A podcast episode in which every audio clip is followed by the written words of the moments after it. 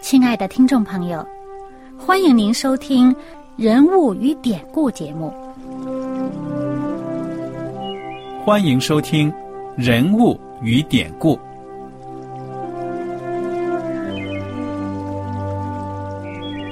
听众朋友们，当你读圣经的时候，不知道有没有过这样的想法？生活在几千年前的圣经人物，与我们这生活在二十一世纪的人有什么相关吗？那些古时候缔造了历史的伟人们，只是些令我们感叹而望尘莫及的对象吗？那些败坏了品德的小人和有负圣托的失败者，难道只是为了让我们嗤之以鼻吗？在这个人物与典故的节目里，我和小燕将与大家一起，通过圣经中的人物和他们的事迹，看看我们能从他们的故事中得到哪些启发，以便用正确的态度来对待我们每天所面对的生活和挑战。共同奔走天国的旅程。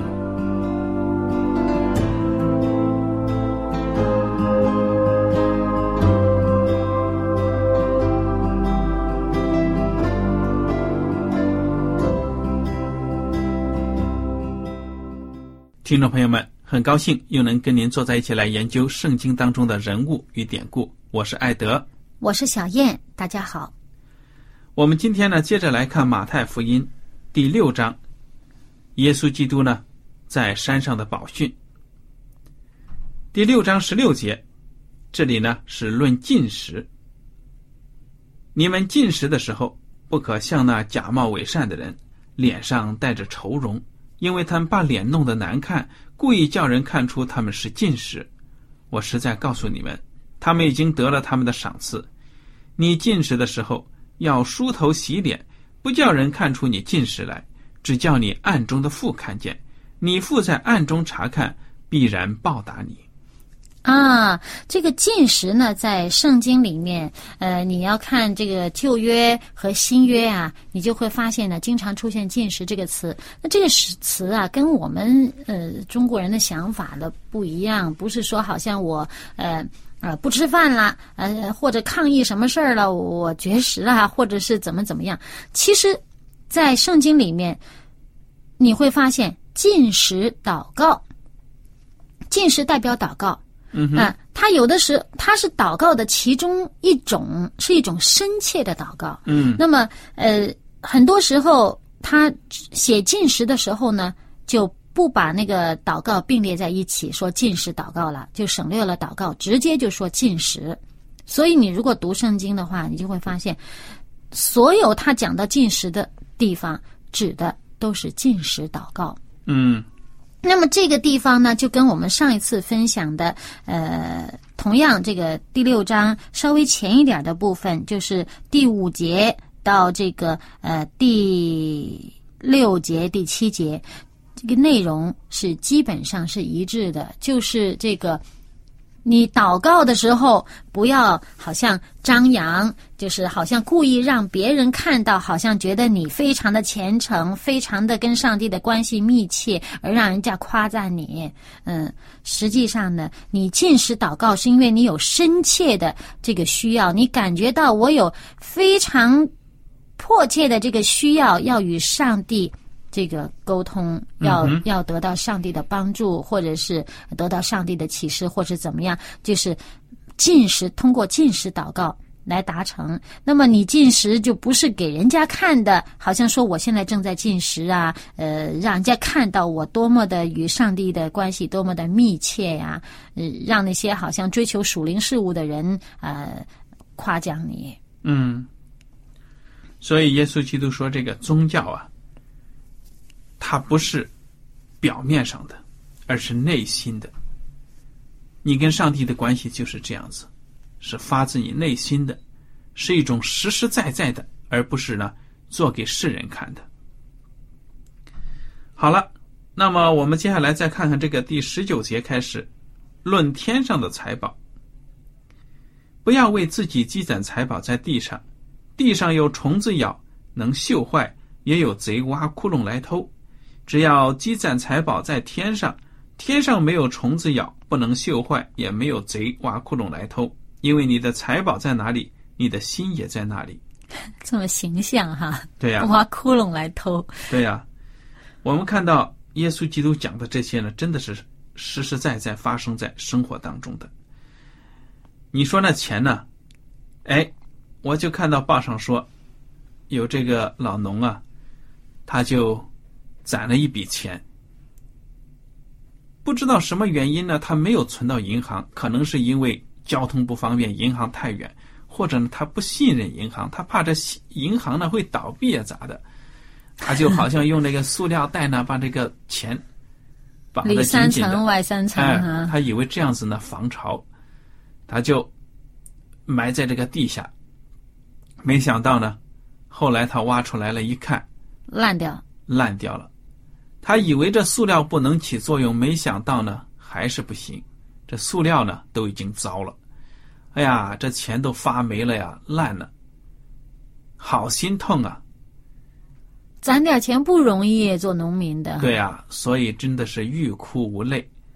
哎，这就让我们想到了，你看这个财宝呢放在地下，虫子咬还能锈坏了。你别说那有的金元宝、银元宝、银元放在那里还绿色的铜锈，铜哎嗯铜还啥的会发锈，嗯，啊、有些都会这个就是财富啦影响。嗯它这里指的是财富了。那么像有些人喜欢这个珠光宝气的，哎呦，那么你你这种这么显眼、到处炫耀的时候，就招招惹了别人的这个贼心呢。嗯哼，这有时候会被打劫呀，啊，甚至还有被绑架的呀。哎呀，嗯、哎，但是这里面有的人会觉得，哎，把财宝积攒在天上固然好啊，没人到天上去拿。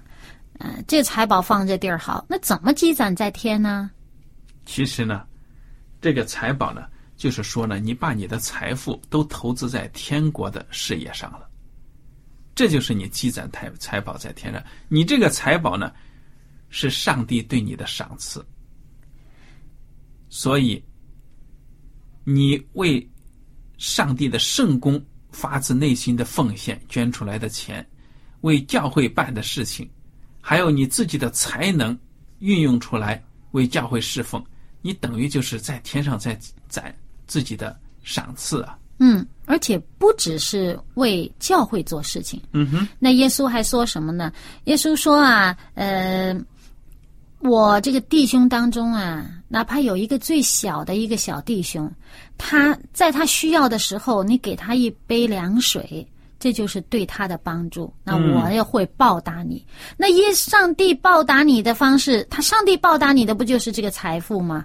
这也是积攒财富在天，就是你当你这个我们之前的几集啊、分享过马太福音呃这个五章呃开始这个主耶稣所讲到的这个内容，里面讲到很多呃施舍啊、财富啊、运用啊。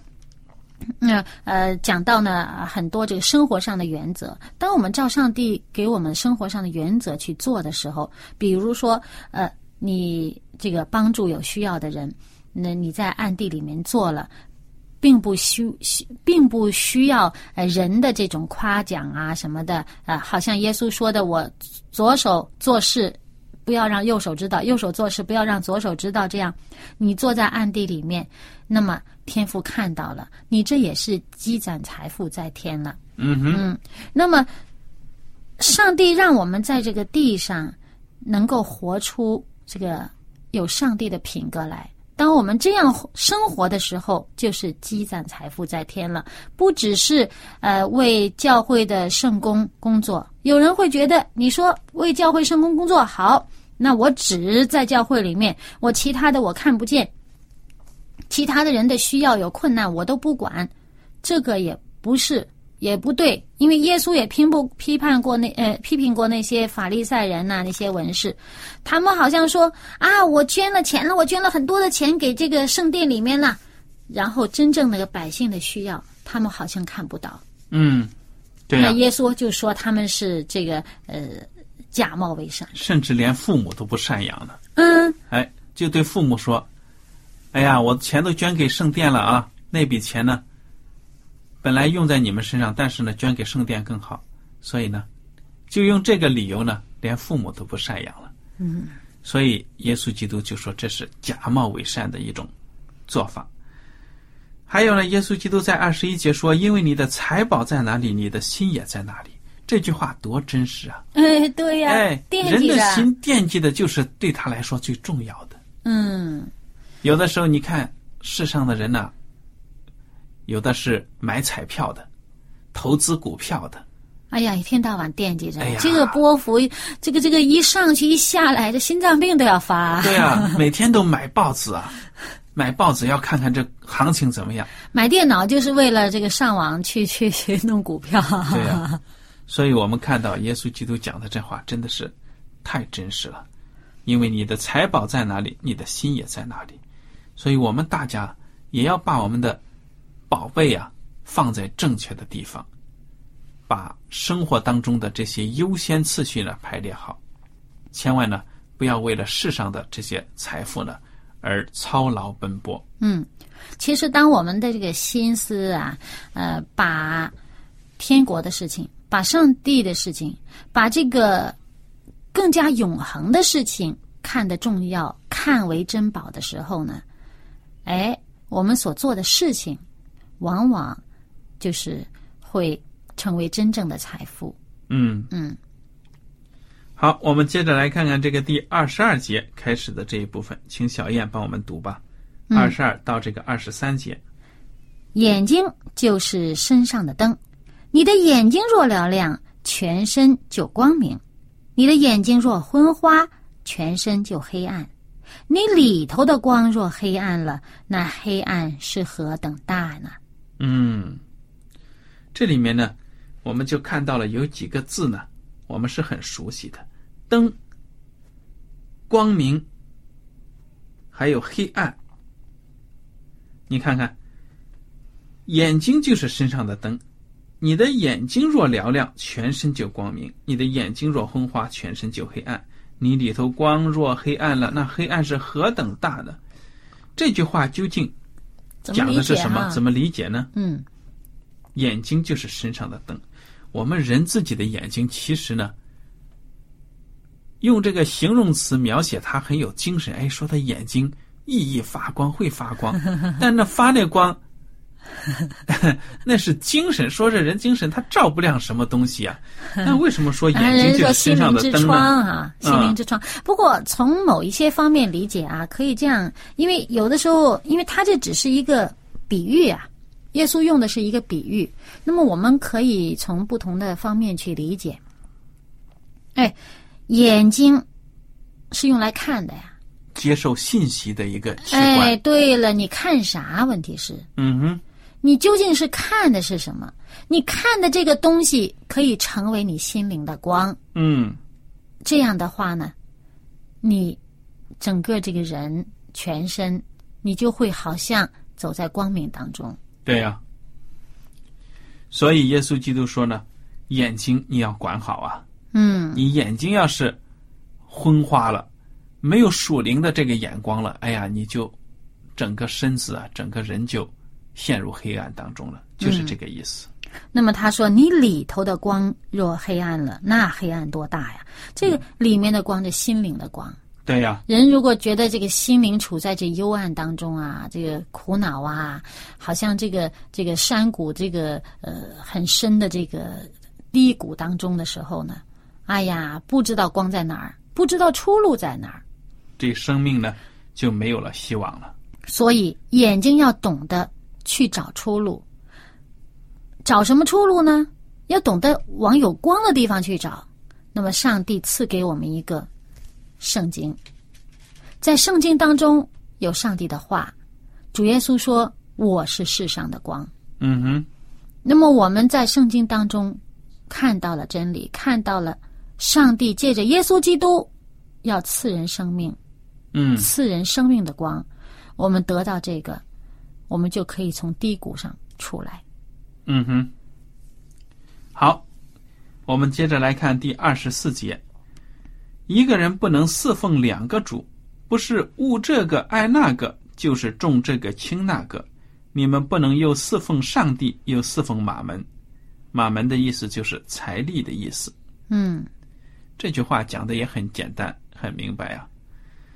你不能脚踩两只船。对了，一心也不能二用，所以在生活的目标上也是这样子。生活当中呢，有些人他的主就是金钱、财富；另一些人呢，他们的主就是上帝。所以这是一种泛泛的对比，对不对呀？嗯，这是世上呢大致就分成这样的两种人：一种是为世上的财富、为世上的利益而活的；另一种呢是为将来永生的这个目标而活的。所以，一个人呢不能侍奉两个主。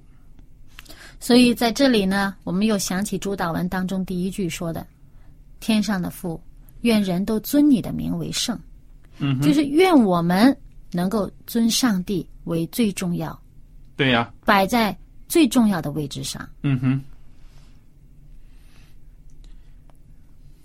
那么还有呢，我们想象一下中国这个话“脚踩两只船”啊，脚踩两只船能不能走？你能保持平衡是可以走啊，但是你肯定会哎，你肯定会，哎，这个轻重啊，你肯定有一边儿比较偏重一点。当你的重心稍稍挪一挪的时候，你很容易失去平衡啊。而且呢，船就那么听话，人家在水里面那两只船就老老实实并着排在那里走，不可能的嘛。对呀、所以呢，这个耶稣说的很清楚了，你肯定不是轻这个重那个，呃，就是你爱这个，呃，多于爱那个，嗯，嗯，那么这个人呢，脚踩两只船，很容易失去平衡。那么你平衡不了的时候，你总是要丢一边，嗯哼，看你找的那个是不是一个牢靠的船呢？对呀、那么牢靠最牢靠的呢，就是属天的，上帝所赐的是不会朽坏的。对呀、这个道理呢，其实很简单，我们也不用呢讲的太多了。那么接下来第二十五节一直到这个第六章的最后第三十四节呢，讲的是不要忧虑。我们来读一下啊。嗯，不要为生活衣食忧虑。对呀、所以我告诉你们，不要为生命忧虑吃什么喝什么，为身体忧虑穿什么。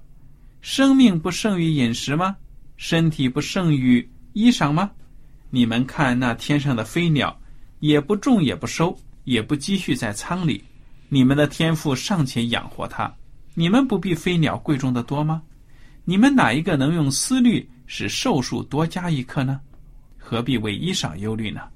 你想，野地里的百合花怎么长起来？它也不劳苦，也不防线。然而我告诉你们，就是所罗门极荣华的时候，他所穿戴的还不如这花一朵呢。你们这小心的人呐、野地里的草今天还在，明天就丢在炉里。上帝还给他这样的装饰，何况你们呢？所以不要忧虑说吃什么、喝什么、穿什么，这都是外邦人所求的。你们需用的这一切东西，你们的天赋是知道的。你们要先求他的国和他的义，这些东西都要加给你们了。所以不要为明天忧虑，因为明天自有明天的忧虑，一天的难处一天当就够了。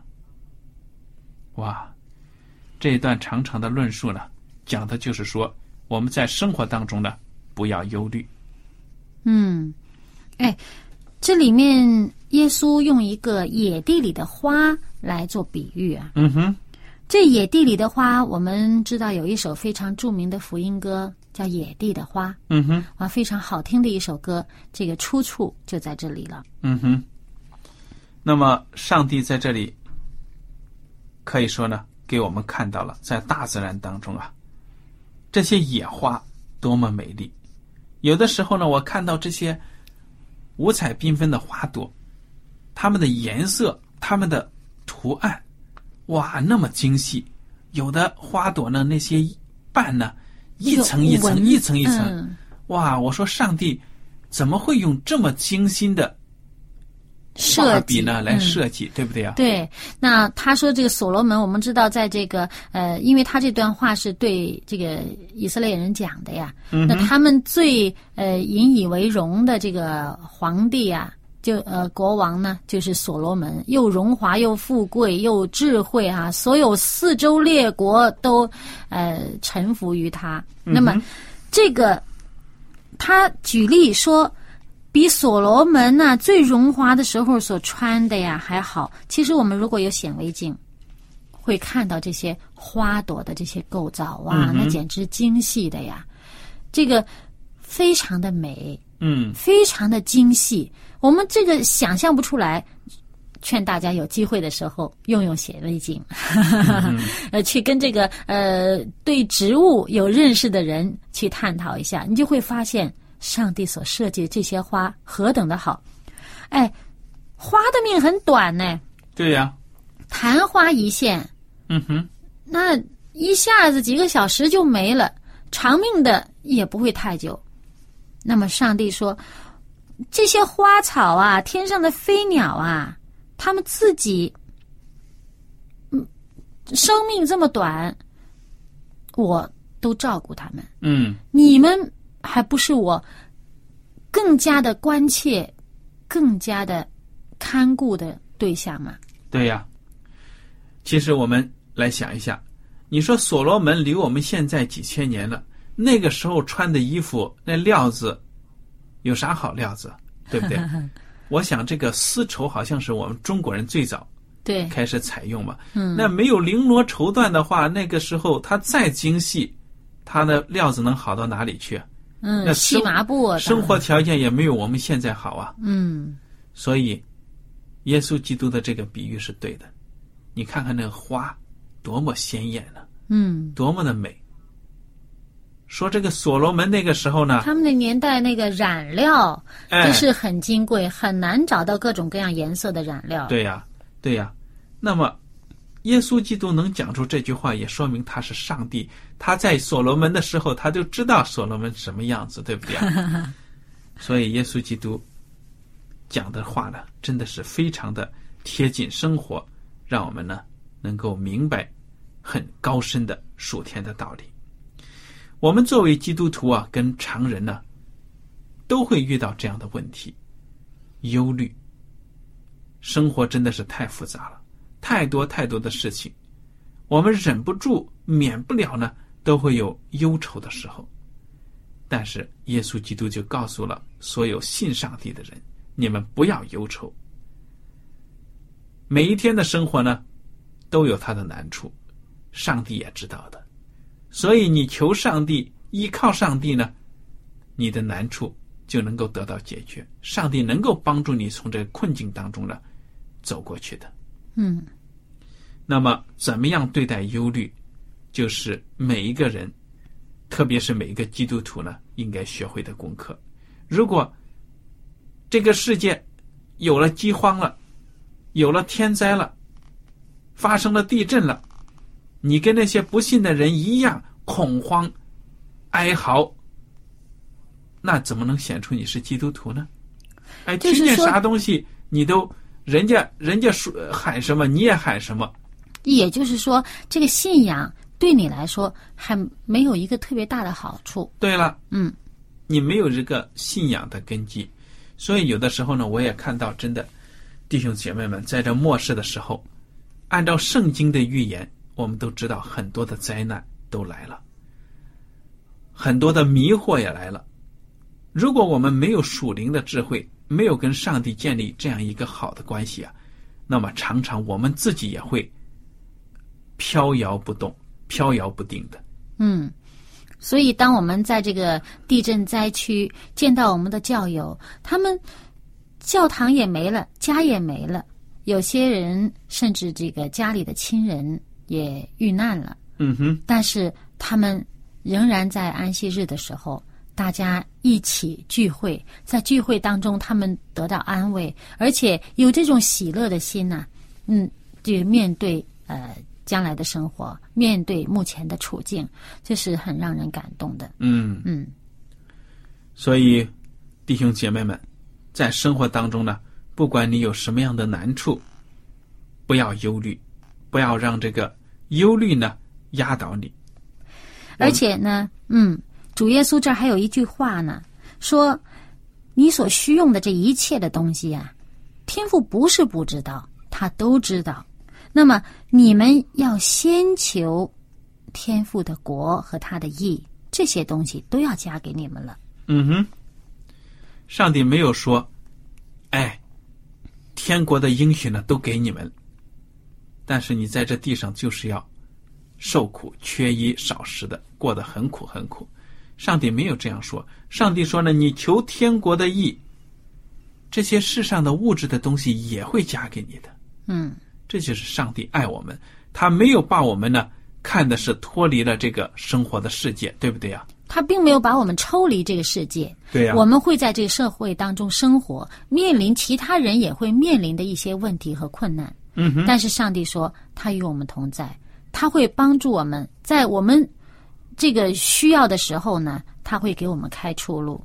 那么，即使是我们面临到这个想象不到的这个艰难，甚至丧失生命的话，但是天赋上帝也保守我们呢，让我们在面对这些事情的上时候，心灵有平安。嗯，我们记着主的教训，你们哪一个能用思虑使寿数多加一刻呢？哎，有个古文呢，它的原文是这样子的：你们哪一个能用思虑使身量多加一轴呢？嘿，我觉得这个有道理。就是你你忧心啦，操心半天，你改变不了这个事情，那你这个忧心来干嘛？对了，我就想到了，有的青少年呢担心自己个子长得矮，哎呀，我这长得矮啊，将来找朋友啊、找对象啊、找工作呢，甚至都有点受影响，怎么办呢？担心呢？哎，社会上就有各种各样的方法，什么增高术啊，什么什么什么，骗了也不少钱。究竟效果怎么样呢？我看了很多都是假的广告，骗人的。耶稣基督说了：“你不要忧虑，你忧虑了，你的身体就能增高了吗？”我们要相信的，我们所有的一切是上帝给我们的，我们呢不要有自卑，对不对呀？嗯，对，我们在自己的位置上呢，总有它的用处。嗯没有人会是呃一无是处的。对了，如果我们太看重我们的外表呢，往往就忽视了内心的需要了。好，今天的节目到此就结束了。您如果有什么问题和想法呢，我们都欢迎您写信来。艾德和小燕呢，非常的感谢您今天能够收听我们的节目。愿上帝带领您的脚步。我们下次节目呢，再会。再会。喜欢今天的节目吗？若是您错过了精彩的部分，想再听一次，可以在网上重温。我们的网址是 x i w a n g r a d i o 希望 Radio，或是找旺福村也可以找到。记得把好东西介绍给您的朋友，与他一起收听。